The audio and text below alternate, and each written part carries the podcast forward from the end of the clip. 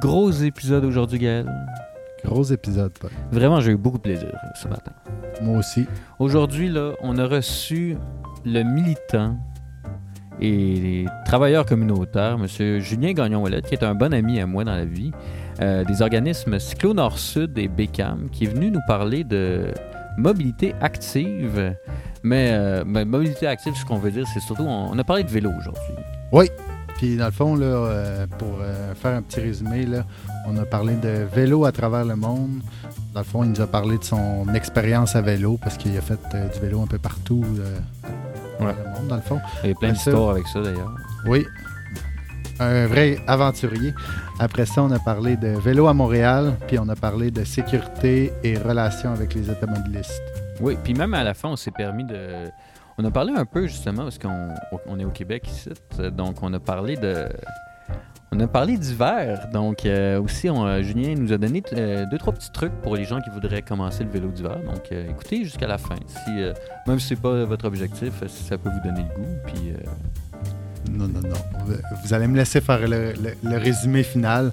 Donc, pour résumer au complet de ce qu'on a jasé, là, euh, donner tous les trucs. Il faut porter son casque, respecter les autres. Le Moyen-Âge, c'est cool.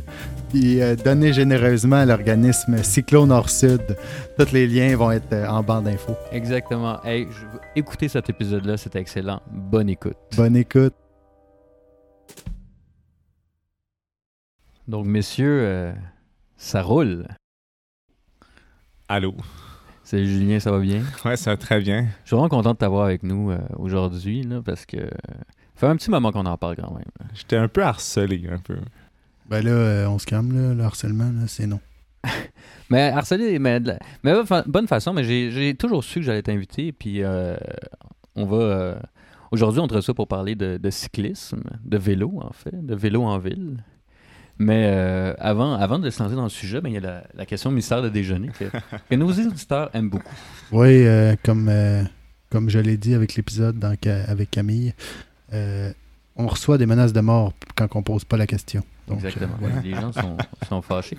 Et en fait, euh, moi, Julien, je te connais très bien, en fait, dans la vie. Aïe. Et je sais que t'es... tu bois pas de café, toi. Ouais. Donc, toi, dans un restaurant à déjeuner, tu commandes quoi?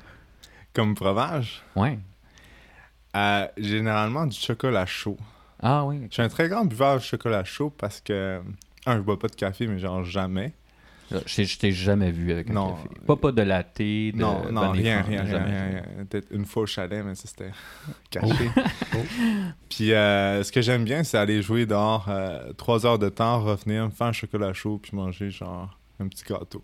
Tous les matins, genre? Non, Oh. les genre Juste au chalet? Juste au chalet, c'est ça. Puis, admettons, toi, tu, tu te lèves en semaine, tu bois quoi? Rien, de l'eau.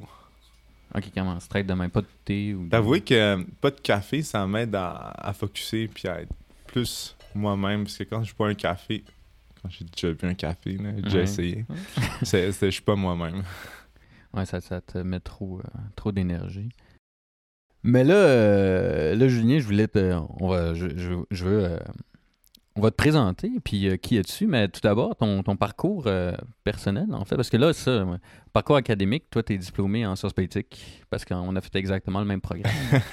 ouais, c'est ça. Oui, d'ailleurs, on a eu des cours ensemble avec Julien également.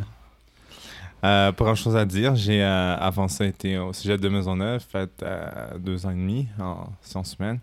Euh, parce que j'ai eu euh, la grève de 2012. À ça, j'ai décidé de faire Sciences Po UQAM. Ouais. Puis depuis, euh, ben, autre que mon parcours euh, académique, ben, j'ai travaillé euh, un peu partout. Puis en T'as moment- milité aussi. Beaucoup? en fait, euh, c'est pas mal ça. J'ai juste travaillé pour militer, puis je suis pas mal bénévole à plein temps. T'as t'as milité, euh, justement, t'as milité dans le mouvement étudiant, ça, d'un? Ouais, ouais, ouais. Mais t'as aussi milité dans des, des organismes reliés à notre sujet, qui est le vélo. Ouais. Puis, euh, veux-tu m'en parler un peu maintenant? Ou, Ouais, euh, ouais, ouais. Dans le fond, euh, c'est c'est depuis que je suis à l'université, c'était un, un beau parcours, mais j'ai commencé à étudier à. à- non, j'ai j'ai commencé à m'impliquer à BECAM, qui est l'atelier de vélo communautaire de l'UCAM. Qui est d'ailleurs un organisme beaucoup connu. Parce qu'il y a beaucoup de gens qui, qui me parlent de ça. Ouais. Même des gens qui ne sont pas étudiants à l'UQAM qui connaissent cet organisme-là. Moi, je, je le connais, moi, je le connais par toi, là, mais c'est quand même assez connu. Là. Ouais, puis pour dire un peu aux auditeurs, c'est quoi un atelier de vélo communautaire, parce que c'est pas Ouais. tout le monde qui connaît ça euh, encore, mais c'est un atelier où que les gens arrivent avec leur vélo, puis il y a des outils, euh, puis il y a des bénévoles qui aident à la réparation, mais tu répares toi-même. Puis parfois, il y a des ventes de pièces, etc., pour euh, remplacer certaines pièces, mais c'est vraiment souvent soit un petit frais de, pour l'utilisation ou un abonnement euh, à l'année, mais euh, tu apprends vraiment à faire ta propre mécanique, puis comme ça, tu peux repartir avec un vélo fonctionnel. C'est comme permettre aux gens, c'est ça, c'est de permettre au plus grand nombre de, de se réparer leur vélo eux-mêmes. Exactement. Et j'imagine à côté de ça, il y a une communauté, puis il y a aussi des, des, des gens pour qui apprennent par eux-mêmes et tout. Exactement. C'est pas juste des outils. Moi, ça fait sept ans que, ben, depuis la première année à, à, à l'UQAM, j'étais à Beckham, puis ça fait sept ans que je suis là, puis euh, je fais du bénévolat, j'aide euh, beaucoup de personnes à réparer leur propre vélo, puis j'apprends aussi à réparer euh, mon vélo, puis depuis, je suis devenu mécanicien de vélo autodidacte. C'est assez impressionnant. Puis est-ce que tu dirais que c'est, c'est ça qui t'a amené dans, dans le vélo? Non, en fait, euh, pour dire la vérité, j'ai toujours eu une petite perce- perception de justice sociale, que Hmm. j'ai toujours milité. Mais euh, si je peux te raconter la petite histoire, j'ai appris Oui. à faire du vélo à 15 ans. Oui. Ça, c'est assez euh, C'est quand même tard, spécial. c'est ça. C'est pas. euh, j'ai, eu un parcours un peu difficile, mais j'ai, en fait, j'ai déménagé à Montréal à, à- à l'âge de 15 ans. Mhm. Je vivais en région avant. Puis j'ai emprunté le vélo de ma mère. Puis j'ai en fait. Je suis engagé dans un, un- un défi sportif qui s'appelle euh, Plein air en ville de l'organisme. Déséquilibre. Puis eux, c'était vraiment, littéralement, là, c'était trois jours de vélo, 200 km en hiver. En hiver, En hiver, en- avec camping hivernal. Euh, voilà, puis j'étais allé voir les, les entraîneurs, puis je leur ai dit après trois semaines d'entraînement, c'était comme deux mois d'entraînement avant, avant le, le défi. Puis ai dit, ah, je fais pas de vélo, ils m'ont dit, génial. Je suis comme, ok, là, il faut que j'apprenne. Fait que quand j'ai eu 15, quand j'avais 15 ans, j'ai comme, comme n'importe qui, avec euh, des petits coups de pédale, puis quasiment tombé, puis après ça, j'ai Est-ce que tu avais des petits trous d'entraînement? Nope, euh, c'est pas T'as jamais le- eu les J'ai jamais eu les fameux petits trous d'entraînement, non. OK, OK, mais donc ça a été quand même un, une entrée en la matière qui a été quand même... euh, Ouais, moi, c'est euh, go hard or go home. Je, je vais jusqu'à jusqu'à the limit. Puis si j'y vais, comme commencer quelque chose, faut que ça mais ça a été la grosse piqûre, par contre. Ouais, exactement. Puis depuis, c'est vraiment ma passion principale dans ma vie. Oui, c'est ça, parce que t'en fais beaucoup du vélo. ouais, ouais, ça, ouais, j'en mange, D'ailleurs, les gens qui te connaissent, ça fait quand même partie de ta personnalité. Exactement. Parfois, ça peut devenir un irritant parce que je suis toujours à vélo. Puis ils me disent, hey, on va quelque part, je suis, en- je suis à vélo. Ah, Ouais. Voilà. En fait, euh, je me rappelle quand on était à l'UCAM, t'en faisais même l'hiver, puis euh, t'avais même, euh, tu t'étais même fait voler ton vélo. Yes. Ouais, ça, c'est un, un- une grande tristesse pour moi. Mais ce vélo-là, si vous voulez savoir l'histoire, je l'ai retrouvé. Oui, c'est ça. Je l'ai retrouvé quatre mois plus tard. c'est c'est vraiment triste parce que c'était un vélo d'hiver que je me suis fait voler le 18 décembre. Puis je l'ai retrouvé le 18 mars. Mais ça, tu t'es fait voler puis tu l'as retrouvé? Euh, la grosse histoire, c'est que j'avais mal barré à. Ouais. Puis quelqu'un est parti. Puis l'a remis à un autre, euh, un autre sport à vélo. Puis la sécurité l'a barré. Puis là-bas, à l'UQAM, ben, il peut barrer le vélo. Puis après ça, tu peux leur dire Ah, ben, je veux débarrer Ouais. le vélo. Puis c'est ça que j'ai fait. Puis je l'ai récupéré. Puis j'ai récupéré en fait les pièces que le cadre était brisé par euh, sûrement des déneigeuses, quelque chose. Puis... Mais tu t'es fait voler par un bon ça. Ouais, on va dire. Mais ça m'a quand même fait chier sur le coup. Mais, euh, mais je, pense, je passerai tout de suite euh, à notre euh, premier thème parce que toi, t'as as fait du vélo pas mal dans beaucoup de places dans le monde. Ouais, ouais, ouais, ouais. J'ai, euh, Je suis un aventurier, entre autres. Ouais, ça, t'as- dans plein de circonstances. Donc, euh, où exactement tu fait du vélo si tu nous shoots ça tout d'un coup? Là? Ouais, mais dans le fond, il y a deux grandes places. Ouais. Euh, un, c'est j'ai fait un échange étudiant en Europe. Fait que Ouais. j'ai fait plusieurs pays d'Europe. C'est une dizaine, mais j'ai fait comme cinq pays, cinq villes. Euh, j'ai fait du vélo en, en, en Europe, dont Londres, Amsterdam, Utrecht, Copenhague, Malmö, Berlin, parce que j'étais un an d'études, euh, échange étudiant à Berlin. Oui, d'ailleurs, euh, je suis allé te rejoindre, euh, puis euh, M. Beauchemin à Berlin, d'ailleurs. Ouais. Ouais, ouais, ouais. J'étais là. Beaucoup de personnes qui passent par Berlin, euh, d'ailleurs. Mm. C'est une plaque tournante. Donc vélo, dans entre pas mal pla- de vélo, pas mal de place euh, Ouais. en Europe. Puis la deuxième, euh, j'ai fait un grand voyage. Tous les grands cyclistes sont un voyage initiatique de vélo. Puis moi, c'était en Amérique latine parce que j'ai fait euh, sept mois. Mhm. Pas sept mois de vélo, mais un voyage de sept mois avec la moitié de vélo ou peut-être le tiers. Puis je suis allé en Colombie, Équateur, puis en Pérou. Puis euh, c'était un magnifique voyage avec beaucoup Ça, de rebondissements. J'imagine, entre les deux, ça, le- quand tu étais en Europe, tu vivais plus, euh, parce que tu étais en échange Ouais. c'était plus une vie de tous les jours. Ouais, fait que je vivais du- l'urbanité Ouais, du vélo. Puis en Amérique du Sud, tu étais plus en voyage. rural, rural. puis euh, beaucoup de distance entre les grandes villes. Puis, euh, J'imagine que c'était pas. les mêmes euh, infrastructures de vélo. Nope. nope. Mais je trouvais ça drôle de voir la, les engouements de chacun puis les Mhm. mentalités de chacun par rapport au vélo. Par exemple, euh, on sait peut-être pas, mais la Colombie, c'est un grand peuple cycliste. Il y a des... C'est plus cyclistes dans le sens euh, ultramarathonien ou encore euh, compétitif. Ouais. Puis pourquoi ils sont vraiment bons? Ben parce que quand ils s'entraînent, ils font les zones euh, comme ça. ouais. Puis Les souvent, montagnes. Ouais, les montagnes, ouais. Puis quand ils naissent, ils, ils vivent dans des altitudes de plus de 1000-2000 mètres. Mhm. Fait que leurs poumons puis tout leur système euh, est habitué à avoir des, des carences d'oxygène, c'est-à-dire que quand ils font d'autres euh, compétitions, ils sont un peu avantagés. Mais genre. j'imagine, toi, par exemple, quand tu as justement fait ces pays-là, Non, c'est de la merde. hein. C'est- extrêmement difficile, mais euh, je vais vous avouer que dans toutes les, euh, tous les défis que j'ai entrepris dans ma vie, euh, c'est vraiment... Le premier jour, c'est vraiment de la merde, mais tes muscles s'habituent. Puis le, le reste, ben, tu, tu fais avec. Puis, tu sais, le premier jour...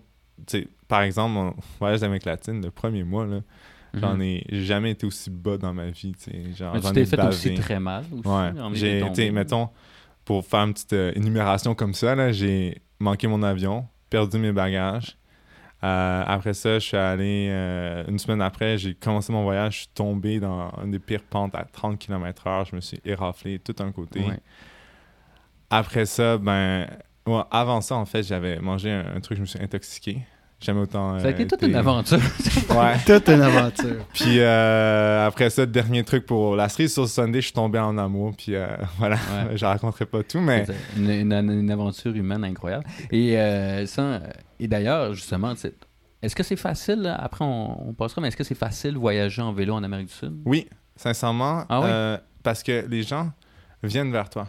Puis sincèrement, c'est c'est ce que je remarque dans tous mes voyages de vélo, c'est en voiture, tu l'habitat qui coupe un peu du monde, Mm. puis à vélo, les gens s'arrêtent, puis moi, en, en- c'est en espagnol, mais ils me disaient « Une bicicleta solo! » Fait que en, en vélo, seul. Puis j'ai dit « Ben oui, ben oui. » Puis ils vont euh, ils vont t'aider. J'ai déjà des gens qui m'ont donné comme 5 dollars comme ça.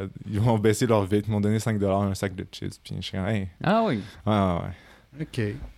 Mais Et d'ailleurs, mais là, euh, ok, là en Amérique du Sud, mais là, moi, je voudrais parler de l'Europe, parce que l'Europe, c'est souvent montré comme étant un peu le, le paradis euh, Ouais. des cyclistes, là, plusieurs endroits, mais, euh, mais ça, pour toi, en Europe, c'est... Quel a été le meilleur endroit où tu as fait du vélo, là-bas? Je dirais Utrecht. Utrecht qui est en... Aux Pays-Bas. Les Pays-Bas, Pays-Bas. c'est un peu le summum du vélo. Pourquoi? Ouais. Ben, c'est parce que c'est plat, entre autres, mais aussi parce que Ça simplifie la chose. Ouais. mais en fait, c'est aussi un- une assumption que les gens font Ah, mais c'est plat, c'est plus facile. Mais sincèrement, c'est juste parce qu'ils ont investi dans les Mhm. infrastructures cyclistes. Puis moi, je suis allé me promener en vélo à Utrecht. Puis Utrecht, c'est reconnu plus qu'Amsterdam. Pourquoi? Parce que c'est le plus grand stationnement intérieur de vélo 12 000 Ouais. places. Puis ça, c'est impressionnant. Puis ils en construisent encore d'autres parce qu'ils n'ont pas assez de place. Ça, c'est proche de la gare. Comment ça, c'est vraiment des... des stationnements intérieurs Ouais. où, euh, Juste pour les vélos. J'imagine que c'est pour réduire les vols, pour rendre ça plus sécuritaire, plus confortable. et Ouais. tout. Puis tu sais, les Pays-Bas, t'as plus de vélos que personne. Fait que souvent, euh, Mais c'est fou. C'est fou, ouais. Mais souvent, on voit des images justement de. Ça vient de Pays-Bas ou euh, du Danemark où, euh, où tu vois comme des stationnements de vélos, mais tu sais, à perte de vue. Ouais, là, ouais, Puis euh, j'avais un ami qui m'a hébergé, puis il m'a prêté son vélo, puis je suis allé un peu partout. Puis sincèrement, t'as aucun feeling de te sentir agressé par quoi que ce Mhm. soit. Tu te sens vraiment libre de aller à ton rythme, puis les autres cyclistes qui vont à leur rythme, puis t'as pas, euh, pas de pression. Fait que moi, c'est un- vraiment une belle, euh, une belle expérience. Est-ce qu'on peut dire que c'est un peu des, des endroits où le, le vélo est roi comparé à la voiture? Oui, on peut dire ça en fait. C'est euh, parce qu'en fait leur mentalité c'est pas juste un mode de déplacement, mais le meilleur mode possible Mhm. Puis souvent, le vélo, ben, pour des courtes distances, c'est le meilleur mode possible. Puis une voiture, ça prend beaucoup de place en tant que tel. Fait que pour Ouais. eux, c'est c'est un peu un Ça coûte cher. négatif. ouais. Ça coûte cher. Puis, euh, tu sais, une fois que tu entreprends le virage, c'est un engouement. Puis euh, les gens s'habituent, puis s'adaptent, puis ils en montent plus. Puis après ça, ben, c'est c'est vraiment la population qui veut 12 000 places de, de stationnement. Puis tu vas à, à station de. C'est proche de la station euh, centrale, de la gare de, Ouais. de train. Puis tu vas parfois travailler à Amsterdam, puis tu prends ton autre vélo pour euh, promener dans la ville Ah d'Amsterdam. Puis c'est tellement facile, c'est tellement agréable. Puis tu prends euh, tes courses, tout se peut se faire, transporter tes enfants. Il n'y a, pas- Mhm. y a pas de danger, il a pas de... Le sentiment de sécurité est très élevé. Puis c'est ça que j'ai aimé. Mm. euh. Mais je regardais justement euh, un article du Devoir qui disait que les. Je pense que c'était à Copenhague, mais les gens portaient justement moins le casque. Ouais. Qui, bon, je ne dirais pas aux gens de ne pas porter le casque parce que justement, il y avait très peu d'accidents. Les infrastructures étaient tellement bien faites que les gens portaient. et avaient moins peur de la voiture. tu sais, C'est ça. parce que c'était plus réputé tellement sécuritaire. Mais c'est vraiment dangereux. Au Québec, si on ferait ça, là, ça serait Ah oui, euh, la mort. Moi, je porte toujours mon casque. Julien aussi. Moi, moi, je porte toujours mon casque. Puis, tu sais, j'ai un ami qui était très grand cycliste qui m'avait dit porte ton casque. Puis, depuis, j'ai toujours porté mon casque. Mais il y a deux, trois choses. C'est c'est l'impact. Si t'as un vélo tout seul puis tu tombes par terre, ton impact sera pas si, euh, si élevé. Mais c'est quand tu as une voiture qui, qui t'impacte, ton, ton impact est beaucoup plus grand. Fait que la, Mm. la probabilité d'avoir un traumatisme crânien ou d'avoir des blessures est graves très augmente beaucoup. Puis si tu es en contact avec des voitures, mais port d'un casque, c'est pas mal euh, essentiel. Ouais. Puis moi, je recommande beaucoup à des gens des, qui font la, la vitesse euh, en campagne. Ben, souvent, tu as une petite euh, bande. Tu es, dans les routes euh, du Québec, mais tu pas vraiment d'espace où les voitures te dépassent de proche. Ben. Portez vos casques. Ouais, portez vos casques, je, vous- je vous- je vous recommande. Donc, dans le fond, c'est la leçon de la journée. Et voilà. Porter son casque. Portez votre- Mais non, on a d'autres leçons parce que justement, où je vais parler. euh, attends, de- parce que là, on va passer à, à Montréal. Pour toi, est-ce que, euh, est-ce que Montréal est une bonne ville de vélo si on la, Sans tout de suite la comparer à l'Europe, là, mais est-ce que Montréal est une bonne ville de vélo Je veux dire oui et non. Parce que euh, comparé à l'Europe, c'est sûr que Montréal est encore loin. Puis, tu sais, ces choix de société-là ont été faits dans les années 70 en Europe. Fait que là, Ça remonte à longtemps. Ouais, ils ont une longueur d'avance. Mais par rapport, je dirais, à le début de ce mouvement-là, tu as une bonne motivation à Montréal, tu une bonne ambition, puis il y a beaucoup de choses qui changent. Fait que je dirais que oui, surtout euh, standard d'Amérique du Nord. Ça, D'ailleurs, c'est ça, oui, mais ça, j'allais te demander, euh, par rapport à l'Amérique du Nord, on, on se place où selon toi? D'ailleurs, si je peux euh, citer un- l'index le C'est quoi peu le. euh, C'est comme euh, le index de, de les des villes vélo. C'est comme une compétition des meilleures villes euh, cyclistes au monde. Euh, Copenhague Juste, est souvent en première ouais. place aussi. Mais c'est c'est comment tu as dit? C'est l'indice Copenhague. Copenhague, Copenhagenize. Copenhagenize. De Copenhague dans le titre de Ouais. l'indice. Euh, Exactement. Euh, puis cet indice-là, c'est- ça répertorie euh, toutes les villes qui font euh, des. euh, qui- toutes les villes qui sont les plus cyclistes. Ça- ça, en fait, c'est trois euh, indicateurs les infrastructures, la culture, puis l'ambition de- d'en faire plus. Puis Montréal, en 2011, c'est à chaque deux ans, je pense. En 2011, c'était quand même au septième rang. Mais Au monde Au monde, ouais. Quand même. quand même. Quand même. Quand même. Mais depuis, elle est tombée au 20e, puis l'année 2019, elle est rendue au 18e rang. Juste devant Vancouver. Fait que techniquement, c'est la meilleure ville en Amérique du Nord. Ok. Juste devant Euh, Vancouver. Ouais. Puis euh, Barcelone qui est un peu au-dessus de nous. Fait que si tu parles de toute Ah. l'Amérique, c'est un peu moins. Mais, mais je dois dire que même si ça a tombé, c'est parce que c'est vraiment plus de villes qui s'intéressent à ce mode de transport-là. Fait que, évidemment, Ouais. la compétition est plus féroce. Fait que pour moi, être au 18e rang, c'est quand même C'est bonne. bon. Une avancée. dans, dans le monde, c'est pas si pire. Ouais, que parce que ça. tu as toujours euh, Copenhague, Amsterdam, Utrecht dans les trois premiers, puis ils se changent ça, puis la recette. Les... Puis j'imagine les pays scandinaves, par exemple. Ouais, euh, c'est ça. Stockholm, euh, Ouais. Helsinki. Mais tu sais, il y en a comme Paris peut être au sixième rang, puis il y en a à disparaître du palmarès, puis, Ouais. puis là, ils reviennent. Puis là... ouais. Fait que c'est c'est assez euh, primé comme, euh, comme truc. Quand- donc Mo- Montréal, en termes en, en Amérique du Nord, c'est. C'est une des meilleures villes. Ouais. Et, Mais euh, mettons, depuis l'arrivée de Valérie Plante, là, t'as-tu les chiffres ou t'as pas de chiffres? Est-ce que ça s'est ça s'est amélioré, pas nécessairement des chiffres? Là, Ouais, mais c'est ça, elle était au 20e rang deux années, ben comme 2015-2017, puis au 2019, il est rendu au 18e. Fait que techniquement, depuis Valérie Plante, on, on a monté de deux rangs. Là. On a surtout pas descendu. Ouais, c'est ça. c'est ça qui est bien. C'est ça qui est bien. là. Mais c'est ça, déjà on peut y aller beaucoup, mais c'est sûr, dans les dernières années, je trouve qu'il y a quand même eu beaucoup d'améliorations en termes. Puis on peut parler de. Bon, il y a le rêve, là, qui Ouais. est Mais je pense, même formidable. je pense que c'est- la multiplication des, des initiatives. Puis si je peux vous dire deux choses, pourquoi peut-être Montréal était en 2011 assez élevé, c'est parce que je pense qu'il y a eu deux grands coups de barre ou deux grands jalons qui ont été euh, posés dans les 30 dernières années. Puis en 2009-2010, c'est l'implantation de Bixi. qui a été Hmm. faite. Puis C'est vraiment Ouais. ça qui a fait exploser un peu la, la demande, mais aussi tout l'engouement. Puis le deuxième euh, jalon, c'est vraiment en 2020, le, euh, le rêve, comme tu viens de parler. Ouais. Qui est, en fait, le rêve pour les auditeurs, c'est le réseau express vélo. Ouais. c'est un peu comme un- une voie express pour les vélos qui veulent, qui est plus large, plus confortable, plus sécuritaire pour euh, faire de meilleurs déplacements. De... C'est incroyable. C'est pour, pour- s'il y a des gens qui nous écoutent qui ne sont pas à Montréal, mais quand vous passez à Montréal, en fait, c'est sur la rue Saint-Denis. Puis Entre autres. c'est c'est vraiment incroyable. Quand, tu- quand tu roules là-dessus, moi, ça a été comme un changement tellement majeur en termes de structurel de Montréal. Mais tu sais, comme, c'était comme un immense débat à Montréal pour l'in- l'instaurer parce que c'était de mettre une piste cyclable, mais sur une rue extrêmement passante sur les Puis- autos. Puis si je peux faire un commentaire, il y a une grande polémique qui disait euh, Ah, mais les commerçants durant la COVID, Ouais. ben pourquoi vous faites chier autant les commerçants Puis je veux dire, sincèrement, là, j'allais voir des commerçants, puis on, si on regarde les chiffres, les, les, les, les ventes les, ont, ont vraiment explosé. C'est sûr que Ouais.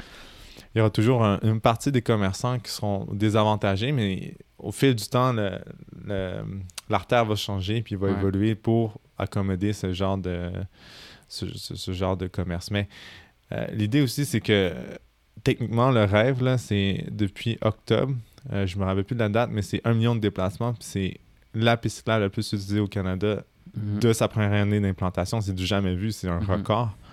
Puis ça, euh, les gens disaient Ah, mais faites-le l'année prochaine, faites-le pas en novembre euh, de 2020 pour que ça soit utilisable tout 2021. Mais tu sais, on voit que depuis janvier euh, 2021 jusqu'à octobre, il y a plus, plus qu'un million de déplacements, ce qui est vraiment incroyable. C'est incroyable. Mais ça se voit de toute façon quand tu quand es sur Saint-Denis, la, la semaine à 4 heures, c'est comme. C'est fou, là. le nombre Mais ça, de- re- re- ça re- fait revivre la rue, littéralement, qui était moribonde un peu, puis Ouais, ça on se faisait un peu demandait. pitié, puis ouais. mais ouais. Mais moi, j'ai envie de savoir, euh, dans le fond, pour faire des liens avec l'épisode de Camille, est-ce que Valérie Plante avait décidé que euh, finalement, ça allait être euh, ex- expansionné, le, le rêve, ou serait juste sur Saint-Denis?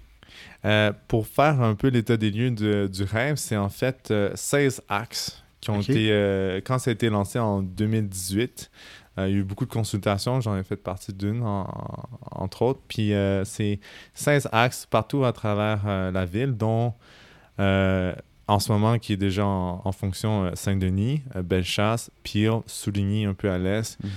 puis là, si je me trompe pas, Saint-Jacques, Saint-Antoine.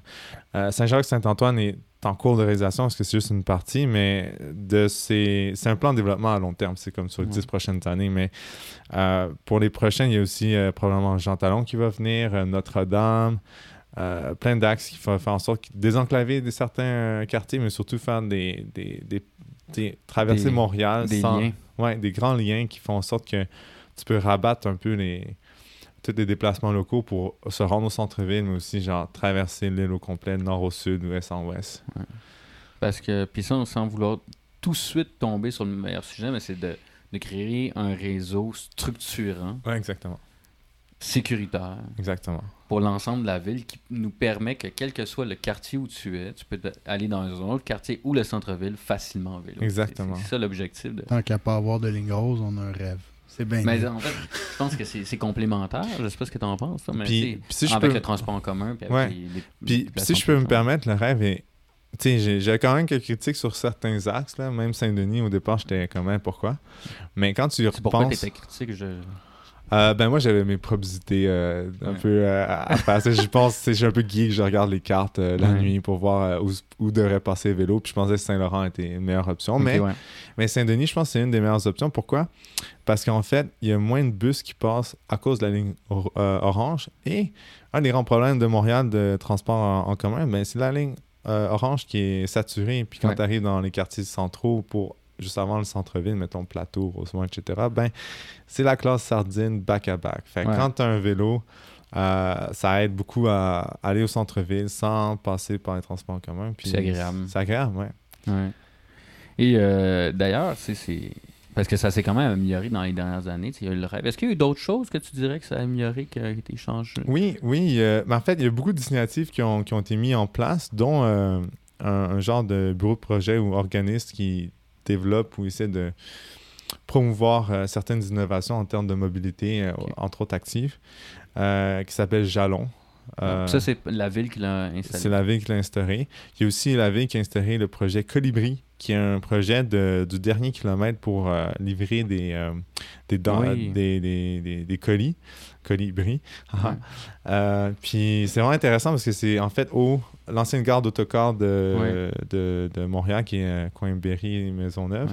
Puis souvent le dernier kilomètre, quand un, un camion qui est plein de trois boîtes, euh, un cube qui est plein de trois boîtes, ça vaut pas la peine, tu es dans le trafic, ça coûte Mhm. plus cher en fait. Fait que Ouais. Ça, ils veulent le reproduire pour les prochaines années dans tous les quartiers. Mais ça, on en voit de plus en plus. Exactement. Ces, ces petits camions-là qui sont, je pense, sont électriques. Mais en fait, c'est ça, c'est pas des camions, ça va être des vélos cargo. Ouais, comme ça. Pure Later euh, et d'autres, euh, même chance, qui vont livrer les colis pour le dernier kilomètre ou les derniers Ah. kilomètres.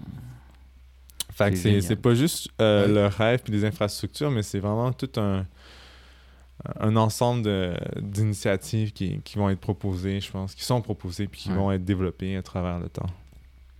Et euh, justement, ce, ce développement-là, on parle beaucoup, par exemple, de, de pro- Projet Montréal, Valérie Plante qui a pris le pouvoir, qu'on le sait, qui sont des positions beaucoup plus cyclistes, mais il y a, mais il y a- il y a aussi d'autres groupes. Toi, tu en milité pour un. J'aimerais ça que tu me dises, c'est quoi les, les groupes importants à Montréal en termes de. qui militent pour le vélo, qui sont des. Ça, des. Les acteurs. Ouais, exactement. Je te dire, c'est quand même tout un écosystème parce Mhm. que hum, c'est vraiment spécifique parfois à certains, à certains quartiers.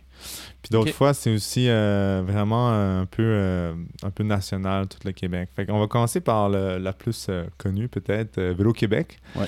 qui est là depuis 60 1967, qui rassemble vraiment plus le côté festif, mais aussi c'est comme le lobby officiel du vélo. Fait que chaque Ouais. fois qu'il y a une une annonce sur le vélo, il y a le PDG ou la PDG de Vélo Québec qui va dire Ah ben oui, mais c'était pas assez, ou Ah ben oui, mais vous avez fait ça tout croche, ou Ah ben oui, c'est une bonne nouvelle, genre parfois.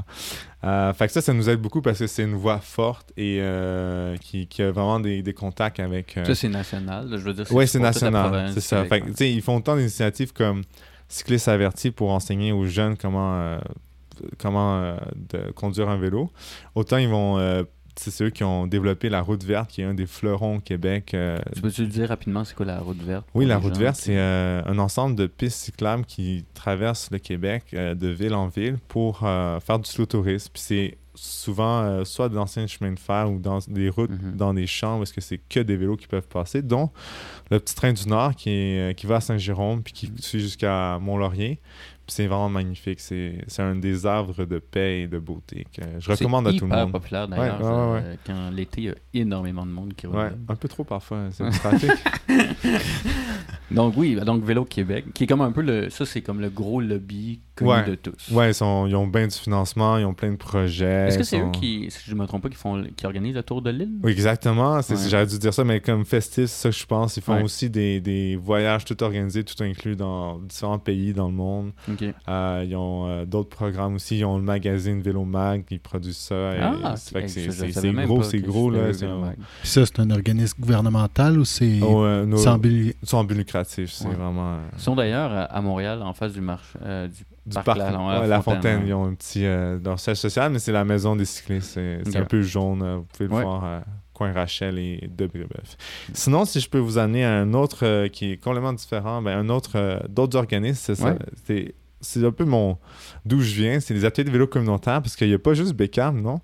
Euh, il y a aussi euh, une quinzaine d'ateliers de vélo communautaire partout dans Montréal. Puis euh, moi, c'est vraiment là que je m'implique. C'est vraiment eux que je connais le plus. Mais autre le fait de réparer des vélos, on, on essaie aussi Mhm. de partir un, un, un rassemblement, en fait, une communauté qui s'appelle BUM, Bicycle Uni de Montréal, OK. Bike Unite Montreal. Puis euh, avec ça, on, on essaye d'avoir un, un punch un, un peu plus militant qui serait, euh, un, faire des activités reliant tous les ateliers pour mieux se connaître, mieux Mhm. partager euh, nos, nos faiblesses ou nos, nos points forts, nos points faibles, et aussi euh, faire des activités un peu dans la rue pour euh, dénoncer certaines problématiques qui, Mhm. sont, qui sont présentes dans la ville. OK. Ça, c'est, ça, c'est comme toute l'association des. ouais. des comme.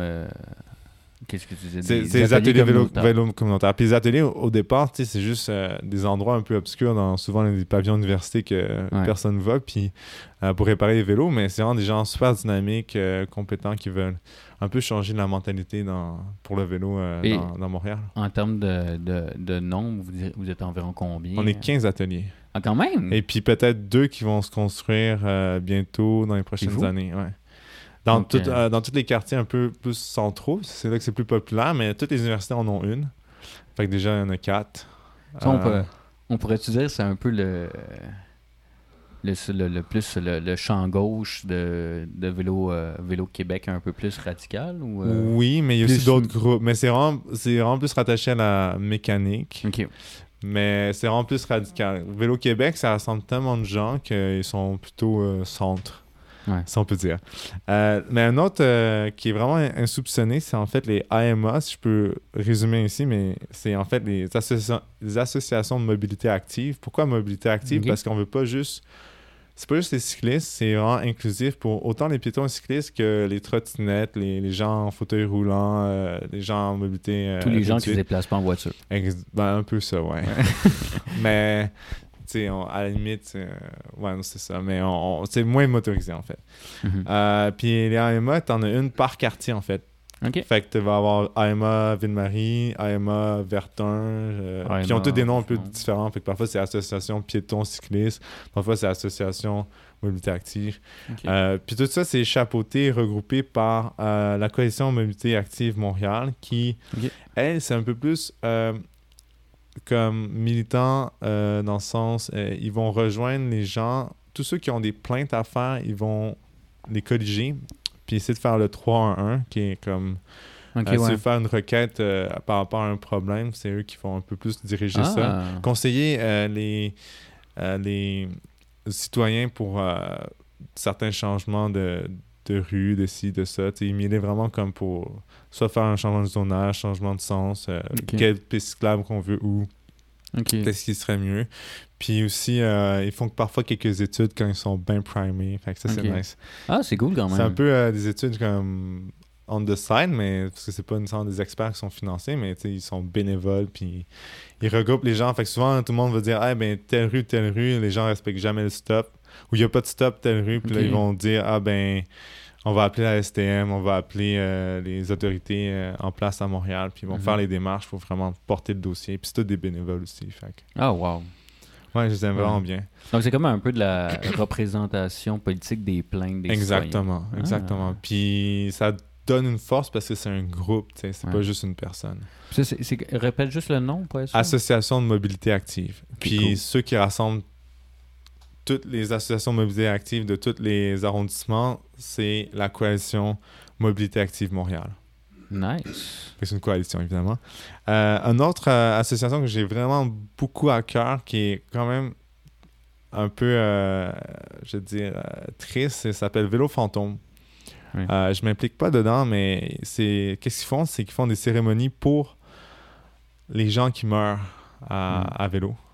Euh, puis ça dépend s'il y, il y a les proches des victimes qui acceptent. Mhm. Mais eux, ils militent vraiment dans, pour rendre visible les, Mhm. les morts à vélo. Fait qu'ils vont installer un vélo blanc, dont euh, un qui était proche du Mont-Royal euh, dans le chemin Camillien Aude. Camillien Hood pour Clément Ouimet, qui est très connu aussi. Mathilde Blais, qui était avant qu'on ait retiré le vélo, qui était le vélo qui était sous le viaduc de Saint-Denis, euh, qui D'ailleurs, un endroit où maintenant le rêve passe, donc Exactement. mais c'est un endroit qui était hyper dangereux. Exactement. Fait l'idée, c'est dès que tu as un lieu qui est rendu. Où est-ce que le- la, la mort a pu être évitée si on fait un changement d'infrastructure, où est-ce qu'on peut Mm. éviter cette mort-là, ben là, on peut retirer le vélo, ce qui a été fait. C'est le premier vélo qui a été retiré. Ah. Sur les 15 installés dans la ville de Montréal, puis il y a une, une cérémonie le 12 décembre prochain, euh, coin Saint-Laurent et de Liège pour euh, célébrer, ben, je veux dire, faire la cérémonie de. Donc c'est ça. Ouais. Donc c'est ça, c'est en fait quand il y a un décès à un endroit, ils mettent un vélo blanc jusqu'à temps que la, la situation a été un peu euh, réglée. Ouais, que cette mort-là aurait pu être évitée, avec cette Mhm. infrastructure-là. Ah. Euh, puis je passe un peu euh, rapidement, là, mais il y a les partis politiques, mais chaque parti politique, euh, soit municipaux, fédéraux ou provinciaux, ont des agendas par rapport au vélo. Mais euh, par rapport à la campagne électorale, Gaël a un peu parlé, il y avait Projet Montréal puis Ensemble Montréal qui avait des grosses propositions sur Ouais. Le vélo. Puis évidemment, ben, le, le- Valérie Plante a gagné. Puis Ouais. euh, ben, pour moi, je suis quand même assez content parce qu'ils ont des propositions qui vont un peu plus loin. Ah mais oui, sais, aussi- on parle du rêve depuis tantôt. Une Ouais. des promesses de Coder, c'était de, de mettre à poubelle une- un des rêves, en fait. Un Ben, des, je une dirais pas branches. mettre à poubelle, mais c'est diminuer euh, la capacité d'un- d'une portion d'un des rêves sur Bellechasse, en, Ouais. en l'occurrence. Puis, euh, ouais, c'était un peu euh, bidon parce que tu avais trois commerces qui sont sur cette rue-là. C'est une rue comme, comme résidentielle. Puis, il y a un commerce qui a fermé. Puis, je, je, sais pas, tu sais, c'est juste un. C'est souvent euh, une personne qui charle, on, on met l'emphase dessus. Puis, c'est dommage qu'on n'entend pas tous les résidents qui sont contents de ça. Puis, moi, je le vois, puis je l'entends. Puis, Ben, parce que souvent, je trouve c'est que les, les pistes cyclables ont des fois le dos large. Tu sais, dans- par exemple, dans, dans le plateau, euh, à l'époque, si je me permets de juste de, donner mon opinion là-dessus, mais dans le plateau, à l'époque, euh, contre Ferrandaise, tout le monde disait qu'avec ces pistes cyclables, il va tout tuer le quartier, puis que tous les Ah. commerces ferment. C'est vrai, Mhm. peut-être qu'il y a certains commerces qui ont fermé, mais en réalité, c'est qu'aujourd'hui, euh, le plateau Montréal est loin d'être un quartier fantôme. Là, on va se ça, ça, ça, ça Ouais, va mais bien. ça reste le plateau Montréal. même. mais, mais tu sais, je pense que les, les gens qui vivent là vivent très bien, puis les, les commerces qui, qui répondent aux besoins des gens du quartier. euh, Mais si, si je peux me permettre un commentaire qui est, Ouais. j'espère, euh, neutre, euh, c'est que plus on va aller dans le partage de l'espace commun, plus il va y avoir une compétition. Je l'explique, c'est c'est un truc qui, qui est un peu fondamental ou qui se passe dans toutes les villes, mais euh, une rue qui va être piétonne ne pourra pas être cycliste. Euh, les Mhm. rues piétonnes euh, de cet été, mettons à Montréal, sur la rue Mont-Royal, ben, ils ont fait euh, vélo-mollo, puis c'était quand même compliqué parce que un cycliste passe à 30 km/h à euh, 10 cm d'une petite fillette, ben, tu Ouais. te sens pas vraiment en sécurité pour la petite fillette. Et d'ailleurs, on va faire un commentaire. Ouais. Moi, moi je, je suis vraiment dans avec les, les, euh, les, les vélos. Tu sais, je me déplace en vélo, là. Puis je suis bon pour les cyclistes. Mais là, gang, là, les- en vélo, sur les rues piétonnes, c'est comme Julien disait, tu soit passer les rues à côté ou débarquer. Parce que, comme tu dis, c'est vrai, ça nous fait tellement de mauvaise presse. Moi, Tu je y a- débarque. Des Moi, je fois, là, débarque. en été, t'as des, t'as des enfants qui, qui marchent, puis le monde, il passe en vélo comme des dégénérés. Ouais. Sincèrement, là, vous êtes des, vraiment, vous êtes des imbéciles. Il n'y a rien de cool là-dedans. Moi, Débarquer votre vélo, ou il- souvent, il passe la rue à côté, mais la rue piéton, Moi, moi, ma débarque de règle, ton moi, j'aime ça parce qu'il y a une vibe quand on va sur la rue, puis Ah oui. promener à côté de son vélo, ok. Puis même parfois, tu sais, je vais comme à 5-10 km/h, ce qui est vraiment pas rapide. Puis ma règle, c'est un mètre et demi de distance des Mhm. personnes. Fait que parfois, il y a vraiment pas beaucoup de personnes. Ouais. Puis je pense que ça, c'est un respect. Mais il faut, faut, faut, faut se garder ce calcul-là comme t'arrives derrière quelqu'un, puis si tu vois si un vélo qui te dépasse, c'est vraiment euh, intense, puis ça c'est pas chill là, pour la rue et tout. Fait que, ouais.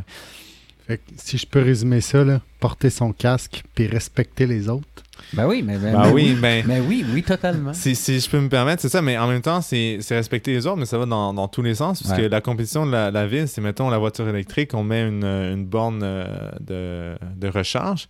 À ça, on met une piste cyclable, ben là, si on met la borne de recharge, ben là, c'est-à-dire que le cordon électrique va la voiture, ben traverse la piste Ça fait une cyclable. belle corde à linge pour... euh, que ou sinon pour s'étrangler, là, genre, fait que là, après ça, on se dit, ah, mais quelle rue va avoir une piste cyclable, quelle, quelle rue va avoir des... Puis là, après ça, tu dis, ah, mais les autobus ont une voie réservée? Ah, ben bordel, là, tu peux pas mettre de, de borne de recharge, tu peux pas mettre de piste cyclable, mais tu mets des bus, mais les bus, c'est bon.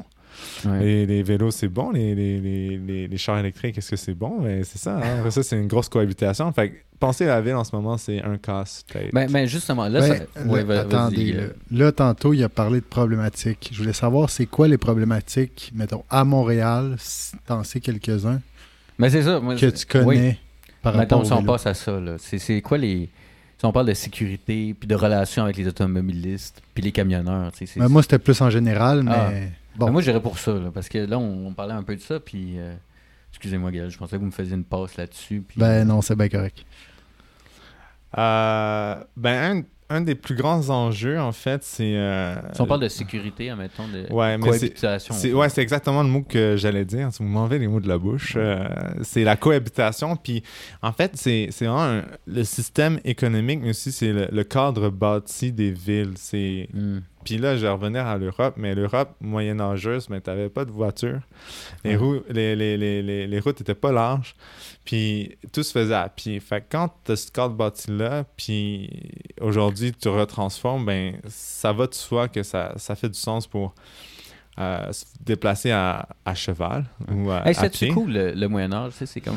C'est bon, on va. Ben là, là, moi, je suis d'accord. là. Fait que Non, porter son casque, on- on- respecter les autres, puis le veux pas- Moyen-Âge, c'est cool. Non, mais tu sais, je on pas- parle des fois du, du- Attends, je veux pas que ça vienne trop bordélique comme podcast, mais tu sais, des fois, on parle de, des villes 15 minutes et puis le concept de Exactement. tout à 15 minutes. Mais le Moyen-Âge, c'était tout des villes 15 minutes. Là. Exactement. Ils étaient Ben oui. tellement en avance sur nous. Mais Ben en oui. plus, c'était pas gros. Là, mais Ouais. ce que je veux en plus, il n'y avait pas de pollution, pas de char. Hey! pour, pour- pour revenir à, à, à ça, c'est dans le fond. euh, le, le gros problème, c'est qu'il y a beaucoup d'impératifs de déplacement, puis on Ouais. veut pas nécessairement. euh, il y a beaucoup de gens aussi qui habitent en banlieue, puis c'est Mhm. c'est un problématique parce qu'ils habitent en banlieue, ils vont travailler en ville, bon. Euh, puis ils veulent. on, on veut pas nécessairement les couper, mais dès qu'ils arrivent dans les quartiers centraux, ben là, c'est un goulot d'étranglement à coup Mhm. sûr. Puis ça, c'est un problème dans toutes les villes. tu as des autoroutes qui vont dans des, euh, des, des routes comme Papineau, mais qui n'est pas faite pour euh, aller à 50 km heure straight. Tu as des lumières, fait que tu dois t'arrêter, etc. Fait Je mentionnais qu'il n'y avait pas de lumière dans le. Ouais, mais bon. ouais. Mais, mais, mais tu c'est sais, sombre. Mais tu sais, comme on. Tu sais, là, tu parles un peu, mais ce que le problème, c'est que nos villes, surtout en Amérique du Nord, dis-moi si je me trompe, j'aimerais avoir ton avis, ils ont été construits pour l'automobile. Exactement. Et malgré le fait qu'ils sont construits pour l'automobile, ben ça fonctionne pas. Mais en fait, c'est parce que c'est ça, ils ont... c'est c'est un grand problème. Gaël voulait me répondre, puis il a rien dit. Ben, dis-le, Ah, dis-le. ben non, là, c'est c'est sûr que ça fonctionne pas. Là. c'est ça. Parce Que... D'attendre 30 minutes dans le trafic pour m'en venir ici, en tout cas. Parce que le, le truc, c'est, dans le fond, la façon que ça a été conçu dans les années 60, 70, même 50, on va dire, c'est que les banlieues se suffisaient à la capacité routière d'une autoroute pour aller au Mhm. centre quand les autoroutes ont été construites. Mais t'élargis les banlieues, les autoroutes sont plus assez larges, ou t'élargis Ouais. les autoroutes, puis ça marche pas. Fait aujourd'hui, on se rend compte que le problème est assez large. À ça, tu veux euh, avoir un transport en commun efficace, mais il faut que tu aies des infrastructures lourdes, euh, structurantes, pas juste euh, un bus euh, qui traverse le pont Champlain en, en sens inverse, mais peut-être Ouais. comme un, un- un REM. Euh, mais pour finir euh, ma pensée, en fait, c'est le, le plus gros problème, le plus gros enjeu, c'est vraiment euh, la dualité entre la fluidité des, du transport en général ou des automobilistes en particulier versus la protection de l'usager le plus vulnérable. Parce que c'est vraiment les, les deux concepts qui s'affrontent perpétuellement. Est-ce que tu acceptes qu'il y ait le plus de monde qui se déplace le plus rapidement possible ou est-ce que tu protèges la personne qui est la plus vulnérable? Fait que si tu regardes certaines pyramides, la plus vulnérable en haut, ce serait le piéton. Ensuite, tu aurais les cyclistes, trottinettistes, et, etc. Ensuite, tu aurais les, euh, les motos, les, les scooters, euh, les auto- euh, automobilistes, euh, évidemment. Puis après ça, les véhicules plus lourds de, en certaines catégories jusqu'aux aux plus euh, gros camions. Fait que c'est vraiment Ouais, le, le plus 18 gros enjeu. Ouais, exactement. Euh, fait que c'est vraiment le plus gros enjeu qui, qui, qui me vient à l'esprit. Puis c'est pas évident parce qu'on a un cadre bâti, puis on veut pas nécessairement. euh, si on voulait refaire euh, les erreurs du passé, ce serait comme René Lévesque, tout, dé- tout démolir puis reconstruire un boulevard à six voies. Ouais. Ça fonctionne pas. Fait il y a beaucoup de choses à faire. Puis, euh, puis je pense qu'il faut vraiment inclure un dialogue autant avec les banlieues qu'avec les cyclistes, les Mhm. automobilistes et tout pour essayer de trouver des compromis euh, qui permettent de- une meilleure fluidité pour tous. Euh, mais, puis une meilleure protection pour tous parce que les automobilistes aussi on- font des accidents, mais ils sont bien protégés. Ils ont, euh, une part de responsabilité là-dedans, puis c'est une part de, de problèmes qui, qui, qui se causent Mm. à eux-mêmes puis aux autres alentours. Ben, c'est ça, mais là, tu parles de. Là, on parlait de, de tous, mais en termes de sécurité, tu sais, est-ce que tu aurais des, euh, des problématiques qui est comme très particulières en termes de sécurité pour les cyclistes? Parce que c'est vrai, là, tu l'as dit, pour les piétons, les piétons aussi sont inclus là-dedans, là, mais les, les cyclistes aussi, il y a des problématiques particulières pour, en termes de sécurité, qui est un enjeu important. D'ailleurs, juste à. Je préparais pour le podcast, mais c'était intéressant. Depuis 2012, il y a eu 1000 accidents sur le territoire de Montréal à- par rapport à des piétons puis des cyclistes Ouais. qui, qui est relié à des voitures. C'est quand même énorme, 1000 depuis 2012 à Montréal. Ouais, mais 1000 mortels ou 1000. euh, 1000 des accidents euh, qui ont soit Mortels. blessés ou mortels. Ok. Quand même. Quand même. Ok, je pensais, ok. Euh, ben, c'est sûr que euh, c'est vraiment préoccupant. Puis, en fait, euh, depuis 2016 ou 2015, je sais pas la date exacte, mais il y a ce qu'on appelle euh, la vision zéro. Ouais. Ça, c'est euh, un concept qui a été adopté en Suède en premier, puis en 97. Puis c'est vraiment euh, l'idée de zéro blessé grave et zéro euh, mort, décès des, de tous les usagers de la route. Puis le deuxième sous le deuxième principe sous-jacent à, à- à ça, c'est c'est pas juste la faute de l'automobiliste, c'est pas juste la faute du piéton, c'est pas juste la faute aux deux qui ont une collision dans le fond. Si on Mhm. regarde vraiment l'infrastructure, comment a été conçue, euh, est-ce Mhm. que les lumières, ça pourrait être le problème? Est-ce que c'était la luminosité? C'est pas. Fait que c'est autant, mettons, peut-être les compagnies d'assurance qui euh, permettent certaines choses, autant les, les- les décideurs publics qui euh, ont mal fait les lois, la sécurité routière, autant la ville qui a mal conçu ses, ses- ses- ses routes. C'est pour ça qu'avec cette vision-là, on a surtout des, euh, des solutions en, en termes de- d'infrastructures comme des saillies de trottoir qui permettent des tournants plus larges, moins serrés, moins rapides. Euh, puis ça fait moins de distance à traverser euh, sur la rue pour les piétons ou Mhm. autres usagers. Puis depuis qu'il a adopté cette vision-là, chaque fois qu'il y a un accident, c'est répertorié, puis on Ouais. voit, il y a une enquête, il y a comme un suivi, vraiment Mais une de- méthode. de- C'est de C'est voir. c'est être méthodologique, c'est jamais être ah ben il y a quelque chose, on va peut-être faire quelque chose. Non, c'est il y a quelque chose, on répertorie, on, on essaie de regarder la cause, on voit toutes les, les facettes du problème, pas juste la l'auto et le, les- le piéton qui ont été pas, c'est justement de pas juste se dire ah il y a, il y a soit le, le conducteur ou le piéton ou le cycliste qui a fait un- une mauvaise action, c'est se demander comment en fait comment en fait la façon dont l'intersection est construite a Ouais. amené cet accident. Exactement, ouais. Puis c'est comme ça, j'imagine que, tu l'as dit tantôt, l'organisme là, avec le, le vélo blanc. Vélo fantôme, ouais. Oui, exactement. Vélo fantôme doit justement aller placer son, son vélo, puis après ça se dire comment, ben, tant que c'est pas changé, on change pas Ouais. notre. Si, si je peux quand même euh, faire euh, accentuer un point, le, le- ce, qui, ce, qui, ce qui tristement euh, tue le plus sur les rues de Montréal, c'est les poids lourds. Ouais. Les poids lourds, c'est d'énormes problèmes. Un, de, euh, de, de vision parce qu'ils ont, ils ont beaucoup d'angles morts. Ouais. Puis deux, ben, c'est quand même lourd, fait que l'impact est, est dur. Euh, ce qui fait en sorte que... quand, souvent, après, je te dis, mais souvent, quand il y a des contacts avec des poids lourds, souvent, le- les conducteurs ne s'en rendent jamais exactement, compte. Puis exactement. C'est terrible. Fait que euh, pour une petite statistique un peu euh, lugubre, c'est euh, 47% des décès cyclistes ont été causés par des poids lourds quand c'est juste seulement 4% du Mm. transport autoroutier sur l'île de Montréal. C'est énorme, c'est vraiment Mhm. énorme. Puis moi, sincèrement, même depuis que je suis quand même aguerri, mais chaque fois que je vois un... Parce que je conduis des camions dans ma vie, puis je sais c'est quoi, c'est stressant, tu sais, quand il y a des vélos autour, tu le vois une seconde, tu le vois plus, tu sais plus ce qui- Mhm. où est-ce qu'il est rendu, il était en dessous de ta route, tu sais pas, genre, enfin... Je comprends vraiment ces, ces gens-là qui conduisent, mais le truc, c'est quand la vision euh, zéro, c'est pas de dire les, tous les camionneurs c'est, sont pas bons. Non, c'est vraiment de dire pourquoi il y a des semi-remorques de 53 pieds qui se promènent sur la rue Ontario, euh, qui est une, une rue commerçante avec des enfants qui pourraient peut-être traverser, des trucs comme ça. Mais le but, dans le fond, des 53 pieds, c'est probablement d'approvisionner les commerces. Exactement. Mais il y a beaucoup de commerces qui pourraient être.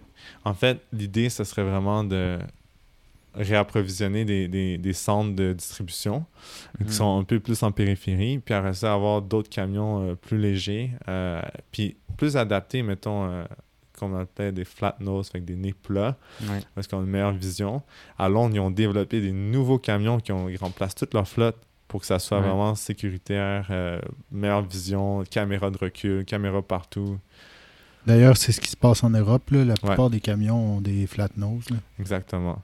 Puis je pense que euh, tout ce qui est automobile au, au Canada, en Amérique du Nord, c'est très conservateur. C'est lent à bouger. Mhm. Puis sont- on a- on a- dans les dix dernières années, il y a eu plein de morts. Puis tout ce qu'on a fait, c'est mettre euh, deux barres de métal entre les roues des camions pour pas que les, les cyclistes entrent en dessous du camion puis se fassent rouler par les roues derrière. Puis ça, c'est pénible parce que tu tu te fais si tu es entre un mur puis le, le camion, comme ça arrivait avec Mathilde Blain, ben, tu fais juste écraboutir sur euh, le mur. Ouais. tu sais.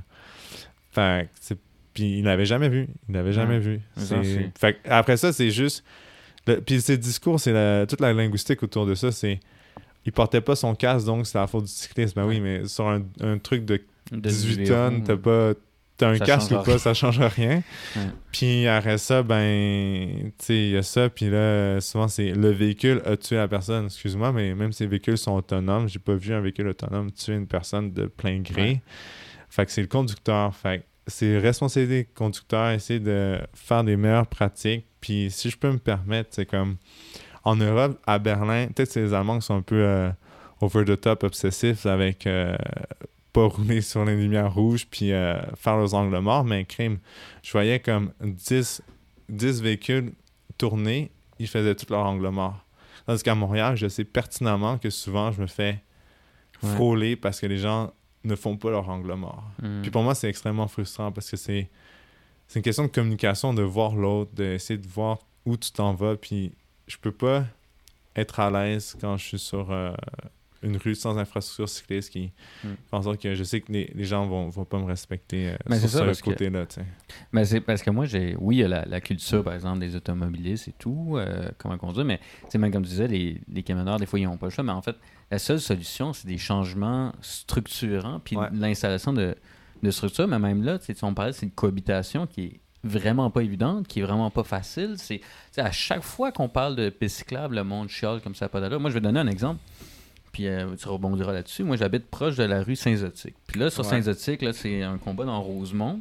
Si on veut que Saint-Zotique, de- en ce moment, y a des, pi- ils ont mis des pistes sur les côtés, mais c'est un deux voies. Ouais, mais c'est comme plus des bandes peux C'est plus des bandes cyclables. C'est ça.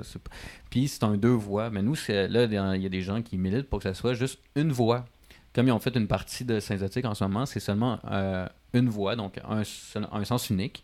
Et euh, des fois, je regardais dans les commentaires, en fait, ils voulaient annoncer que Saint-Zotique, euh, leur but, c'était de la rendre une voie tout le un sens, là, tout le long. Puis le monde, euh, puis là, tu avais la ville qui annonçait, oui, ben, dans le communiqué officiel, c'était, il y a beaucoup d'écoles sur ce quartier-là, c'est très familial, il y a eu déjà des accidents, donc on aimerait vraiment développer ça. Puis sous l'article, sur Facebook, il y avait des commentaires où les gens disaient, ah ben c'est ça, ils veulent encore enlever des places de parking, puis... mais je me dis, vous êtes complètement débiles mentaux. Tu sais, vous êtes- tu sais, on dit que c'est un quartier familial, il y a des enfants. tu sais, on parle de comme la sécurité de, de monde, puis le monde, il me garoche qui s'inquiète pour leur place de parking. Mais faut, les gens sont complètement débiles. À un certain point, puis je dis pas de ne pas enlever les voitures, on veut juste faire un, un- un sens unique. Puis même ça, le monde sont prêts à comme déchirer leur chemise. Quand ça n'a pas de bon sens, c'est difficile. C'est difficile à instaurer ces, ces, ces, ces structures-là. tu sais. Écoute, avant de te répondre, je vais rebondir à- sur ton commentaire. Je vais juste faire un, un petit aparté sur euh, les types de pistes cyclables à Montréal, puis Oui. le- comment on les nomme. Mais euh, habituellement, tu as une piste cyclable euh, euh, bidirectionnelle, qui est dans le fond Dans les deux sens. dans les deux sens. un peu comme ce qu'on retrouve sur Rachel, c'est que tu peux croiser les cyclistes C'est Euh, immensément dangereux. c'est immensément dangereux. Pourquoi? Mais parce que si tu fais faire un déplacement, tu te retrouves face à face avec un autre cycliste, puis tu es assez proche. Fait que souvent, si tu des Ouais. chariots ou des trucs, c'est c'est un peu poche. Ensuite, t'as les euh, pistes cyclables unidirectionnelles, comme sur le rêve Saint-Denis, euh, où est-ce que tu es vraiment large, puis les deux bandes, c'est comme deux bandes cyclables larges, où est-ce que tu peux faire des dépassements, puis tu as tout un flow d'un côté, euh, du dans le même sens des voitures, puis l'autre flow, euh, mettons, vers le sud, puis l'autre vers le nord. euh, fait c'est ça. Après ça, tu as les bandes cyclables, euh, comme sur Saint-Zotique dont tu venais de parler. Puis ça, c'est souvent soit que tu es entre le trottoir puis les voitures stationnées, ou entre les voitures stationnées et le trafic. Euh, D'ici, euh, ben, de, de ce que tu me dis par rapport à le mécontentement puis la réticence, euh, il y a deux choses que je peux te dire. La première, c'est qu'il y a toujours un, un- dans une distribution générale, un 10-15% de personnes qui vont être vraiment pro-changement, un 60 Ouais. personnes, 70 personnes qui vont être euh, plutôt indifférentes, ils vont suivre un peu, puis un 15 personnes qui vont être très réfractaires. Puis dans les médias, en ce moment, ce qu'on fait, c'est souvent on, on va projeter euh, ceux qui sont euh, réfractaires parce que c'est ça qui fait la polémique, qui fait vendre, etc. Fait que Mhm. pour moi, c'est euh, un peu triste parce qu'on voit pas tous les gens qui font du bienfait qui sont souvent plus silencieux.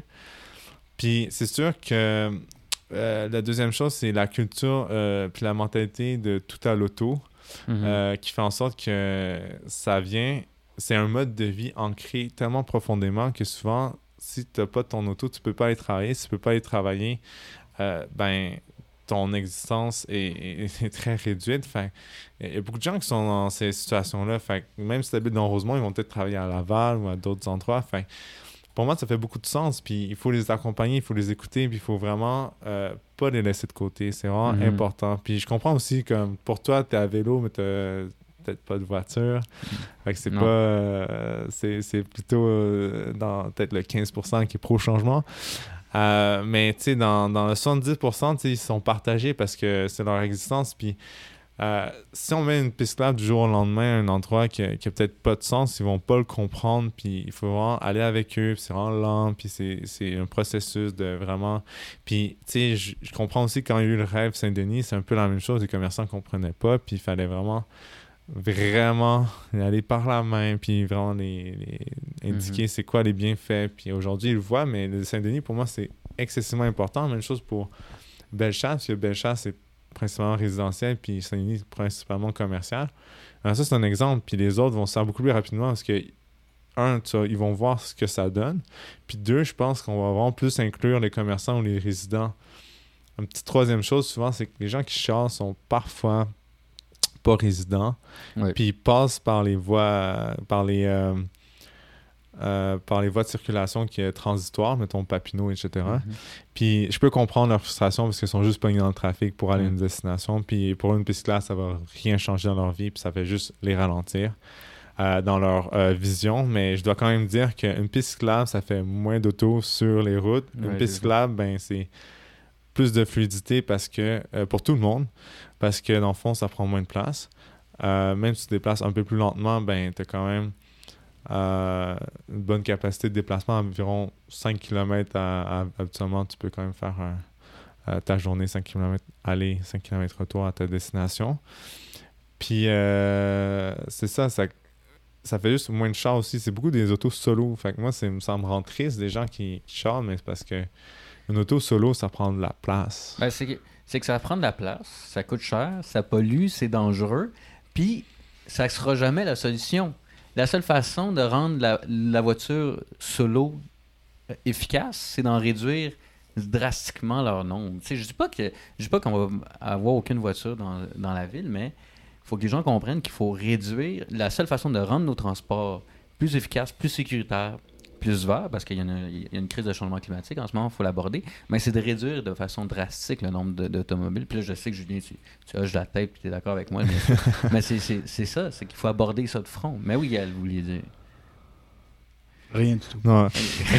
Juste, si je peux rajouter un argument qui est vraiment intéressant, qui est Ouais. un peu complexe, j'essaie de vraiment bien l'expliquer, mais Ivan Illich, Illich qui était un, un philosophe euh, français euh, du- des années 70, on va dire, a écrit euh, une tonne de livres un peu sur euh, l'éducation, le, le mo- les- un mode de vie plus simple et efficace. Puis Mhm. il a fait une grande étude qui, euh, avec le principe suivant, le principe de, vi- de vitesse généralisée qui comparait la vitesse d'un vélo comparé à la vitesse d'une auto en intégrant plein de variables euh, de prix. Fait que mettons, si tu es un cadre qui vit à une certaine distance de ton lieu de travail, Mhm. tu gagnes un certain salaire, ben, il comparait le coût du vélo qui est vraiment cheap. Je veux dire, là, c'est vraiment, pour moi, le- c'est vraiment la machine la plus efficace de tous les temps.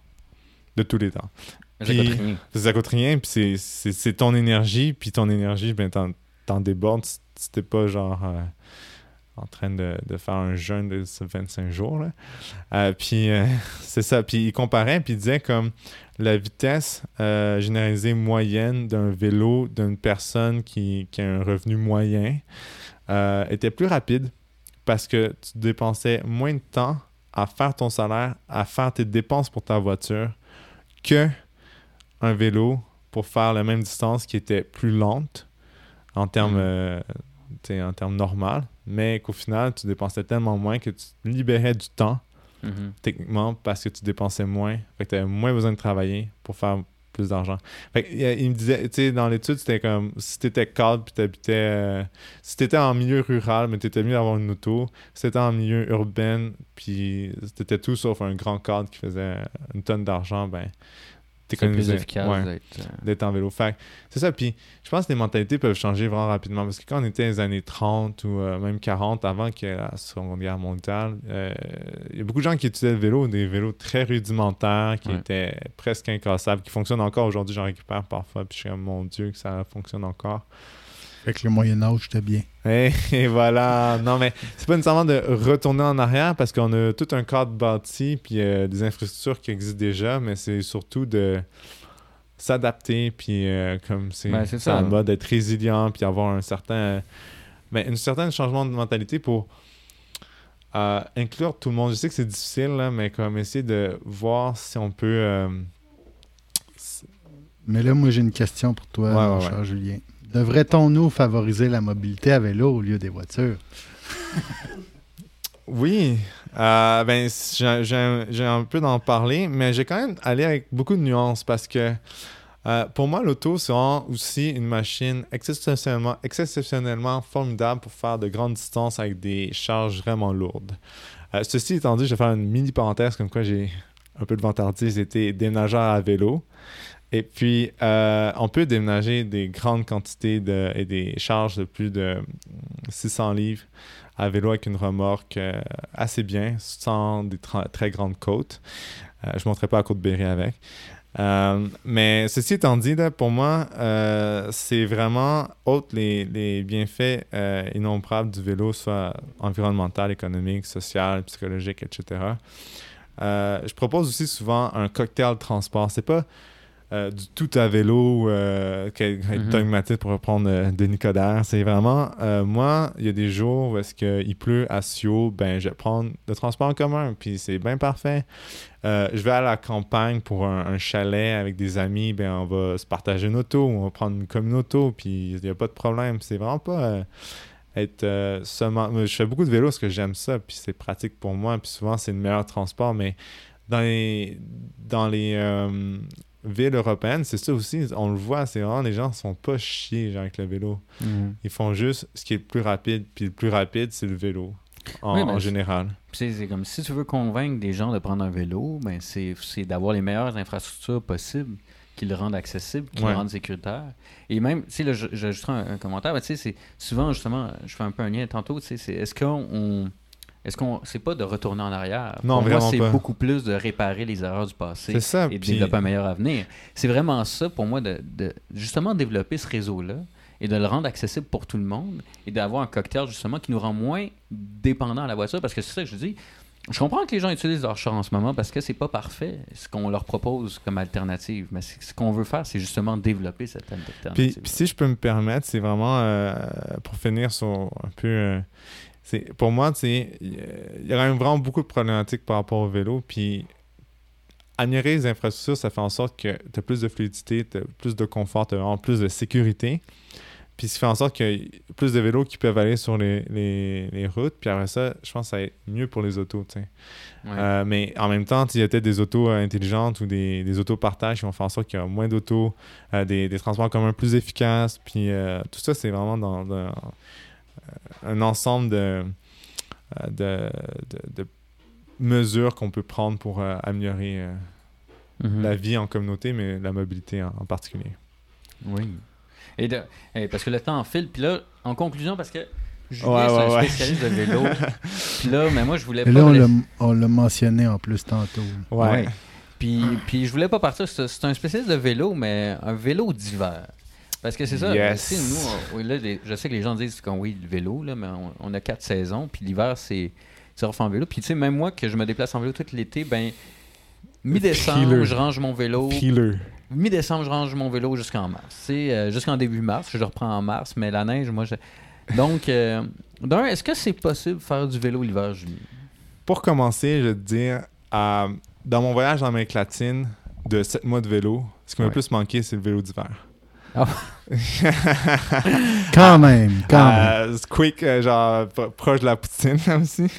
Mais euh, sincèrement, c'est vraiment possible. Puis euh, moi, ça fait 7 ans que je fais du vélo euh, d'hiver, mais j'ai fait 5 hivers parce que j'étais en Amérique latine puis à, à Berlin. Mais euh, tu sais, c'est vraiment n'importe qui. J'ai croisé un dude à un moment donné, euh, il y a quelques temps. Je suis dit, ah, t'es-tu prêt pour le vélo d'hiver? Puis il avait l'air un vélo un petit peu décaliste, puis comme un vieux bonhomme, là, décrépit un peu. Il me dit, ah, mais ça fait 60 ans que je fais du vélo d'hiver. Je suis comme, pardon, hein? Quoi? Il y a des vrais warriors. Il y a des vrais warriors, mais c'est des, des pionniers. Là. Puis Ouais. euh, j'ai une dame, j'avais donné un atelier de vélo d'hiver récemment, puis elle me dit, ah, ça fait 15 ans, puis euh, elle a l'air d'avoir comme 50 ans et plus. Elle a l'air bien correcte. Une vieille dame, euh, t'es comme, c'est bien chill. là. Elle, sort pas 50 quand ans, c'est encore jeune, mais bon. Ouais, je sais, mais ce que je veux dire, c'est. C'est c'est C'est pas n'importe juste qui. des jeunes de C'est n'im- 18-20 ans. Exactement. C'est pas juste des warriors hurluberlus qui ont tout l'équipement, qui font euh, des pirouettes pas en arrière, puis qui, qui, qui, qui font des, des journées de fou, puis ils vont en tempête. Non, c'est pas juste ça. Donc, c'est accessible pour tout le monde. Ouais, ouais, ouais, ouais. Et toi, tu me dirais justement. euh, que- quel, quel conseil tu donnerais exactement euh, Lâchez la drogue, Paul. Quel conseil de- bon. tu donnerais à des gens qui veulent lancer en vélo, là, comme. euh, Par- parlant de drogue, pour moi, je pense que le vélo d'hiver, c'est ma plus grosse drogue. Puis, je pense que je suis- je suis un- parfois, je suis en sevrage à cause de l'hiver qui est pas assez dur. Mais trêve de plaisanterie, euh, ben, écoutez, genre, sincèrement, là, un petit deux minutes, là, tu donnes les meilleurs conseils aux Ouais. gens qui veulent se, se lancer euh, là-dedans. mettons 5, parce que je vais quand même euh, être assez explicite. Ben, la base, c'est vraiment avoir un vélo, un manteau, une tuque, euh, un foulard, des gants, puis des bottes. Tu sais, t'as pas vraiment besoin de rien d'autre. Tu vas, un- n'importe quel vélo. Après ça, j'ai donné d'autres conseils pour être plus confortable, que ça soit un peu plus. euh, Donc, en gros, n'importe quel vélo, mais ouais, juste d'être ouais, bien ouais. habillé. Exactement. Mais par exemple, choix du vélo, moi perso, ce que je prends souvent, c'est des vieux cadres en acier euh, de 27 pouces. C'est un peu technique, mais euh, je vais y aller vite. Euh, c'est 27 pouces parce que je mets des, des- des roues plus petites pour laisser plus d'espace pour des pneus à clous. OK. Puis ça, parce que là, tu dis n'importe quel vélo, mais j'imagine les pneus, c'est pas. C'est, j'y revenais en deux secondes. Mais, Excusez, euh, faut changer ses pneus sur son vélo Exactement. euh, le 1er décembre. Le 1er décembre, ouais. Exactement, le 1er décembre. Euh, sinon, euh, je recommande à tout le monde souvent des vieux vélos de montagne, des roues larges, c'est c'est des vieux vélos de montagne un peu cheap parce que c'est facile d'entretien, il n'y a pas grand chose à faire, c'était confortable, puis souvent un guidon droit, t'es plus, plus de maîtrise, ça, ça va super bien. Côté vêtements, sincèrement, il y a deux, trois principes. C'est la- c'est n'importe qui qui fait du sport d'hiver, c'est la couche d'oignon. Tu mets plusieurs Mhm. couches. Dernière couche, c'est vraiment quelque chose d'imperméable un peu, puis de résistant au vent, parce que plus tu vas vite à vélo, plus que le vent rentre, plus que tu as froid. Fait que tu mets un gros chandail de laine, et ben ça passe au travers, tu as un peu froid. Euh, après ça, c'est couvrir les, les extrémités, c'est là que tu as froid en premier. Fait que des bonnes bottes, avec des bons bas, euh, des bons gants, parfois même des mitaines qui réchauffent mieux. Mhm. Euh, un casque avec une cagoule ou une tuque, Un casque. un foulard, un casque. Le plus important. puis euh, essayer de couvrir les, les- les intersections comme entre les gants puis les manches. Euh, Mhm. C'est là que le froid rentre. Euh, les, les pneus, euh, soit à clous, soit à crampons, c'est un énorme débat. C'est- Si vous voulez euh, vraiment débattre puis avoir des bonnes euh. Comme euh, pain au chocolat puis chocolatine. ouais, non, c'est encore pire. C'est encore pire. euh, Mais Si vous allez, voulez partir une bagarre, rentrer dans un, un atelier de vélo puis demander la Je, question. je vous laisserai puis- euh, la, la référence, mais il y a la- le groupe euh, Vélo d'hiver Montréal qui, qui, Ok. C'est soit team clou, soit team crampon. C'est vraiment intense. C'est exactement comme pain au chocolat et chocolatine. Euh, mais l'idéal, en fait, pour moi, c'est vraiment un pneu à crampon, euh, non, un pneu à crampon en arrière puis un pneu à clou en avant parce que Ben, c'est la direction. Encore un nuancé, toi. Hey, c'est ça. Je suis pas un, je suis pas l'autre. Je suis les deux. Tabarouette. Euh, J'ai jamais pu me décider. euh, Donc, tu disais pneu avant. à clou, comme ça, la Et direction, ok. t'as plus de, de grip, puis en arrière, ben, à crampon, ça fonctionne très bien. Euh, pour les accessoires qui sont primordiaux, La petite euh, clochette, là. Tling, ouais, tling, tling. ouais, non, pas, pas ça, mais c'est vraiment l'hiver, la nuit tombe à trop tôt. Fait que Ouais. les lumières, les lumières, les lumières. Une en avant, une en arrière, minimum. Pas la petite cheap, t'achètes au Dollarama, là. Achète lumière. une bonne, là, puis rechargeable si possible. Au can tailleur, là. Exactly. Ou n'importe quel euh, magasin de vélo proche de chez vous. Deuxième truc, c'est les lunettes. Quand tu vas trop vite, c'est comme quand tu fais du ski. Tu pleures parce que le froid attaque tes yeux. Fait que des Ouais. lunettes, soit de ski, soit des lunettes euh, de protection. Euh, puis dernière chose que je peux te dire aussi, c'est lubrifier son cadenas. Parce que souvent, tu es arrivé le Ouais. matin, puis il est gelé. Fait que soit tu prends euh, un petit peu d'huile, tu mets avant. Soit tu prends du, la même chose pour les voitures, pour des, dégeler les serrures. Ils t'en vendent un peu partout. Puis dernier conseil que je donne, c'est l'éloge de la lenteur. Ah. Tout est un peu plus euh, lent. Tu fais tes stops. Euh, tu prends ton temps. Tu stresses pas. Tu dis à ton boss, t'arrives 20 minutes en retard, c'est pas grave. Euh, Ben, c'est comme, euh, c'est comme avec les chars, l'hiver. Calmez-vous. Exactement. Ouais. Calmez-vous. Puis profitez. Sincèrement, moi, j'adore ça parce que chaque jour, c'est un nouveau spectacle. Ouais. C'est vraiment une journée, il neige, t'adores la neige. Parfois, moi, j'aime ça. Tu sais ce que j'aime? C'est partir à minuit, une heure du matin, puis faire une virée de vélo en plein milieu d'une rue comme Masson, puis faire des zigzags, puis prendre des photos un peu Instagram. Puis c'est ça, mon fun. Parce que avec une petite neige qui tombe, puis c'est féerique. Ah. C'est Wow. féerique. Mais moi, j'aime beaucoup l'éloge de la lenteur. Ben, chaque jour est un nouveau spectacle aussi. euh, je vais me rappeler ça. J'en ai sorti des bonnes, hein? Le, le poète est sorti. Si, si euh, je peux plugger une petite affaire avant, Oui. avant le départ, c'est que j'en ai, j'en ai pas parlé, mais en ce moment, je travaille à un organisme qui, Oui. qui s'appelle Cyclo Nord-Sud. Euh, la petite description, c'est euh, tel quel, euh, comme suit. Euh, c'est un organisme qui existe depuis 99 qui euh, revalorise des vélos pour, entre autres, les envoyer dans le Sud, mais aussi aider les communautés défavorisées de Montréal. Puis moi, je suis coordinateur de projet, puis j'aide au projet Vélorussion qui aide Côte des Neiges, NDG et Saint-Michel à réparer des vélos, donner des vélos. Puis euh, on est en ce moment en campagne de financement pour, Ah. euh, comme pas mal tous les organismes, Ouais. euh, durant un peu avant les fêtes. Puis notre campagne va pas pire, mais pourrait aller mieux. On n'est pas la guignolée des médias, on va dire. Puis je vais vous laisser le lien dans, Ouais. dans, Dans le lien, ouais. Mais sinon, allez sur le site cyclonorsud.org, puis il y a un onglet Données. Puis vous pouvez suivre les indications. Puis à nous, ça nous aiderait euh, vraiment à pouvoir soutenir un de nos projets qui s'appelle Petit Trou.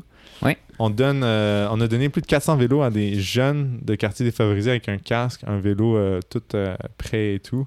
Puis sincèrement, quand vous voyez les, la- les étoiles dans les yeux de ces jeunes-là, moi, c'est- moi, c'est ça mon travail, puis je fondais Ouais. de, de, de, de plaisir et de bonheur de voir euh, ces jeunes pouvoir se déplacer à vélo.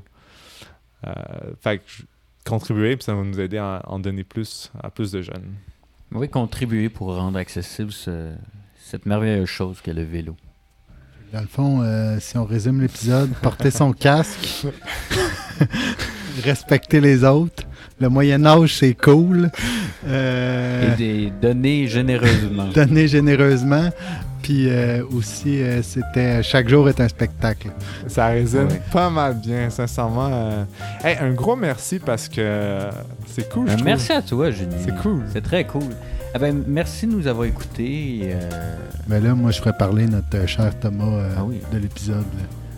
Non, il veut pas parler aujourd'hui. Ah, ben, il veut pas parler. Ah, ben. Peut-être Ben, le prochain épisode. Ben, merci beaucoup, Julien. C'est très cool. Wow.